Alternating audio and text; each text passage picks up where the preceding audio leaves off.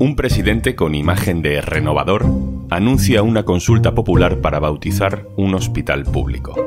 El resultado no es el que esperaba. La verdad sobre lo que pasó sale a la luz un año después. Soy Juan Luis Sánchez. Hoy en un tema al día, el referéndum de Juanma Moreno, historia de un amaño. Una cosa antes de empezar. Tenemos una súper oferta para ti. Disfruta de todos los contenidos de eldiario.es y Podimo por solo 3,25 euros al mes. Tienes todos los detalles en eldiario.es barra promopodimo. Esta es la historia de cómo un joven político que se hacía llamar Juanma, que cultivaba una imagen moderada, que vino a regenerar la política en una tierra donde solo habían gobernado los socialistas, acabó manipulando los resultados de una votación. Quiero acordarme hoy muy seriamente de muchas personas, de muchos andaluces, que soñaron con ver una noche como esta. Soñaron con otro estilo de hacer política, con otra forma de gestionar, con otra manera de entender también la vida pública.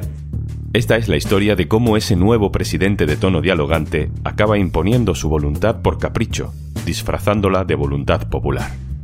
Yo os pido ahora que en esta contundente victoria que hemos tenido hoy, seamos también serenos, seamos humildes también a la hora de ganar, porque esa es nuestra seña de identidad, esa es nuestra forma de entender la política y la vida.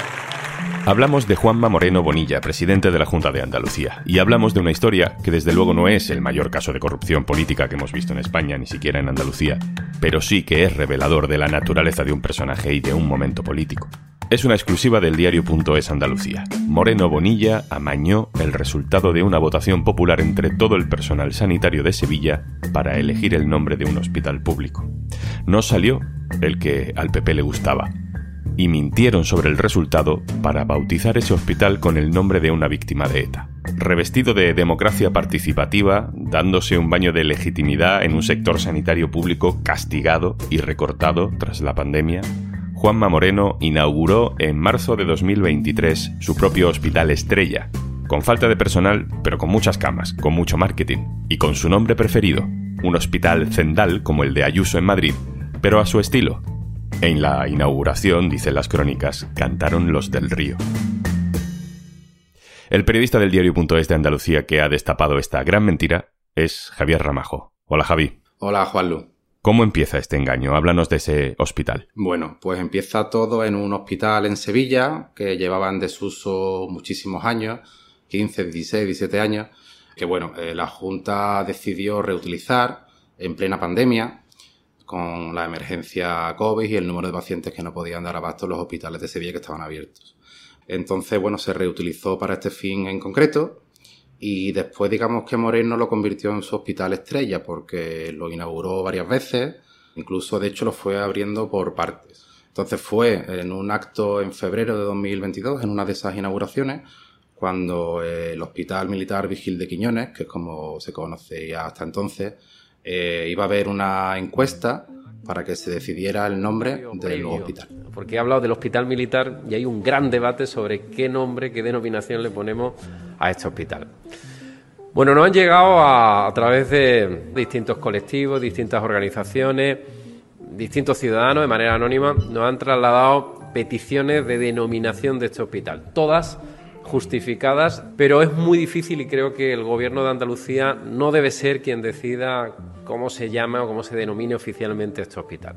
Este es Juanma Moreno, ese día de febrero de 2022, diciendo, lo has escuchado, que el gobierno de Andalucía no debe ser quien decida cómo se llame el hospital, y anunciando un referéndum telemático entre todo el personal sanitario de la provincia. Después de darle muchas vueltas, hemos tomado una decisión que creo que es la más razonable, la más equitativa y la más democrática, que es eh, abrir un, un referéndum en el que solo van a participar los trabajadores sanitarios. Así que lo vamos a hacer con todas las garantías democráticas a través de una importante compañía en materia tecnológica.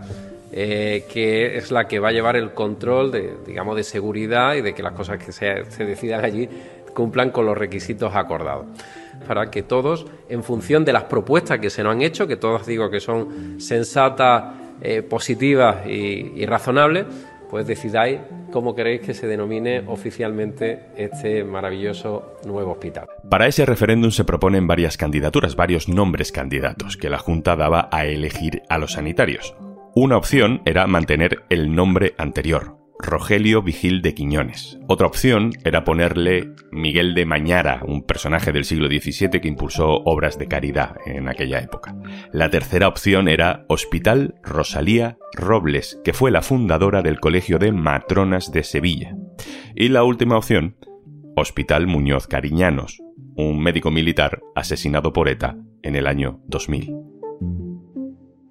Se realiza la consulta, los sanitarios votan ¿Y qué pasa, Javi?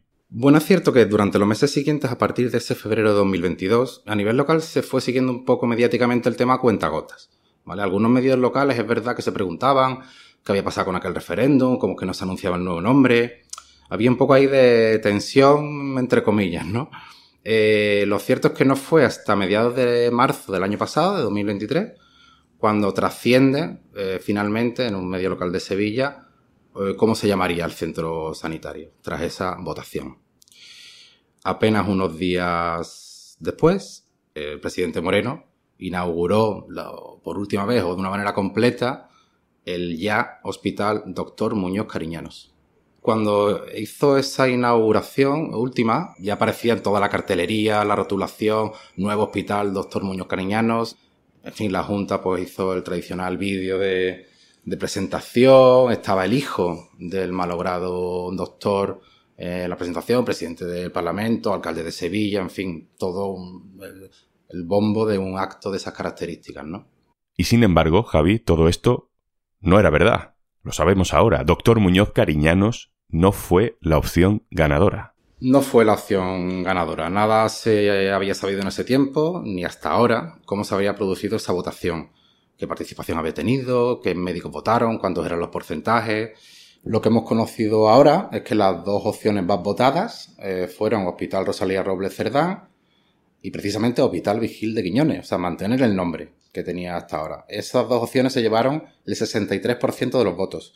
En tercer lugar, en la votación eh, fue Hospital Miguel de Mañara, mientras que la opción Hospital Doctor Muñoz Cariñano, pues solo se había llevado el 16,% de los votos. Es decir, el nombre que le dio la Junta al centro sanitario fue el menos votado en el democrático proceso del que presumía el presidente de la Junta en aquella presentación.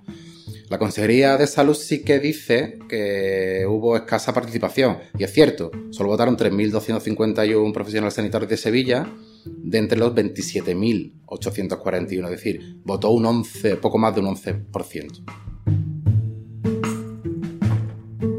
Recapitulando, hicieron un referéndum, ganó el nombre de una matrona, mujer pionera, fundadora del Colegio de Matronas de Sevilla, y amañaron el resultado para ponerle al hospital el nombre de una víctima de ETA.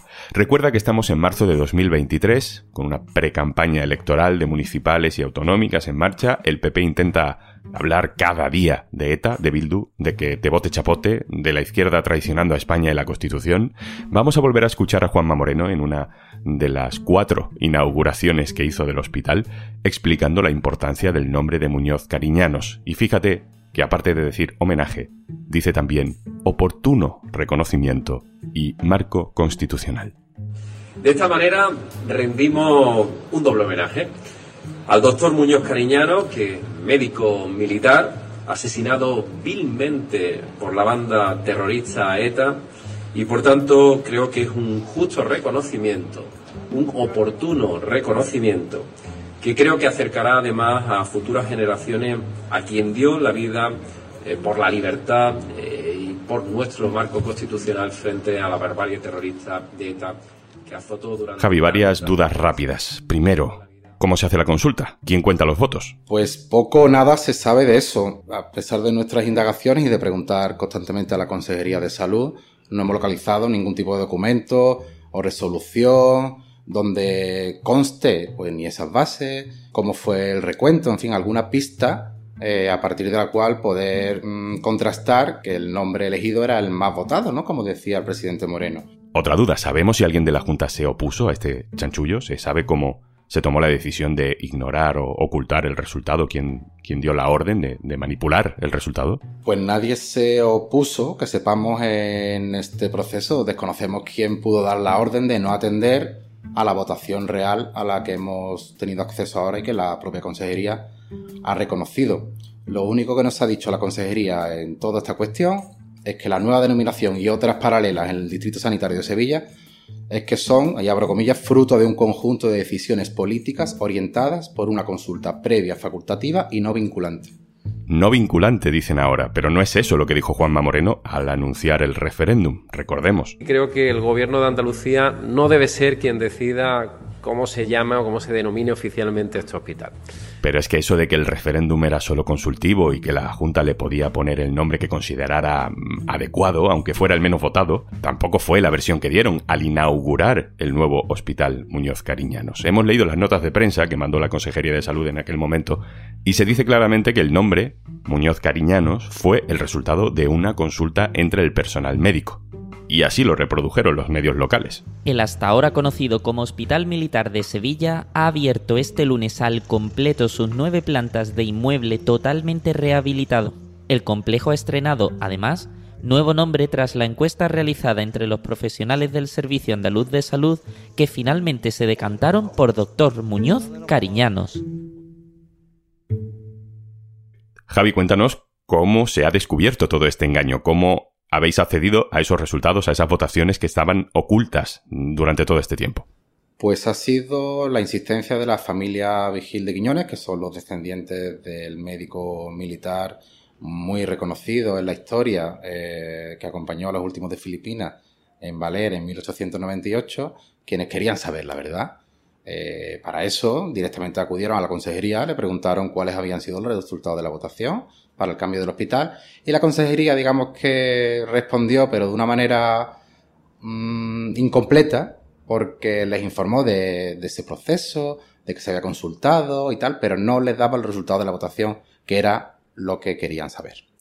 ¿Qué pasó? Eh, bueno, la familia no se conformó y digamos que fue eh, al Consejo de Transparencia y Protección de Datos de Andalucía ante lo que se llama denegación de información pública. ¿Qué pasó entonces? Que el Consejo de Transparencia dio la razón a la familia y obligó a la Consejería de Salud a que informara de los resultados de la votación directamente, los porcentajes, como quisieran hacerlo. Son los datos que han trascendido ahora, se confirma que esas sospechas de la familia eran fundadas y demuestran de alguna manera que hubo un engaño. el nombre del hospital elegido fue el cuarto en las votaciones. ¿Qué necesidad tenía el gobierno de Moreno Bonilla de meterse en este berenjenal, de, anunciar a bombo y platillo un referéndum y luego poner el nombre que les ha dado la gana? Pues creo que el berenjenal le ha estallado al presidente, que es donde se personifica toda esta cuestión, sin saber realmente que le podía estallar, ¿no? Podemos pensar que pudo ser una especie de cortina de humo, no del nombre, porque lo cierto es que la cuestión sanitaria, de falta de personal, de falta de instalaciones, Mm, etcétera, eh, le ha venido haciendo daño en los últimos tiempos a Moreno, sobre todo en el último año. Porque tenemos que recordar que en aquella inauguración de marzo del 23, la última, presumida quirófano nuevo, de nueva maquinaria, de que todo estaba muy bien, pero nada dijo de, cómo estaba la plantilla sanitaria. Precisamente en este hospital ha habido muchas quejas por parte de los representantes de los trabajadores de la escasez de personal y de que no estaba suficientemente dotado. Y eso que lo ha inaugurado cuatro veces. Como te decía, también podemos recordar que esas inauguraciones, digamos que coincidían en el tiempo con informaciones que hemos venido publicando en el diario Puntos de Andalucía, como el aumento en las listas de espera, que estuvieron un año sin publicarse y que ocultaban un incremento de más del 200% de andaluces fuera del plazo legal. También es verdad que ha habido muchas movilizaciones, ha habido huelgas y los sindicatos, digamos que semana sí, semana no, están en la calle protestando por la situación de la sanidad pública andaluza. En fin, todas unas cuestiones que, digamos, mm, se contraponen bastante con esa parafernalia o esos actos mm, entre aplausos y tal con un presidente bueno que realmente la gestión sanitaria que está llevando pues bueno pues está puesta muy en duda por parte de la sociedad. Javier Ramajo el diario Punto de Andalucía enhorabuena por la exclusiva. Muchas gracias. Gracias a ti Juanlo y antes de marcharnos ¡Bu! Esto era un intento de darte un susto. Si no ha funcionado, mejor se lo dejo a la gente que sabe de esto. Si te gusta el True Crime, en Podimo tenemos para ti el contenido más terrorífico. Y nuestro catálogo no para de crecer. El mejor True Crime también en Podimo. Y recuerda, tenemos una nueva oferta especial. Por 3,25 euros al mes, disfruta de todos los contenidos del diario.es y Podimo. Esto es un tema al día, el podcast del diario.es. Si te gusta lo que hacemos, necesitamos tu apoyo. Hazte socio, hazte socia del diario.es en el diario.es barra socio. El podcast lo producen Carmen Ibáñez, Marcos García Santonja e Izaskun Pérez. El montaje es de Pedro Nogales. Yo soy Juan Luis Sánchez. Mañana, otro tema.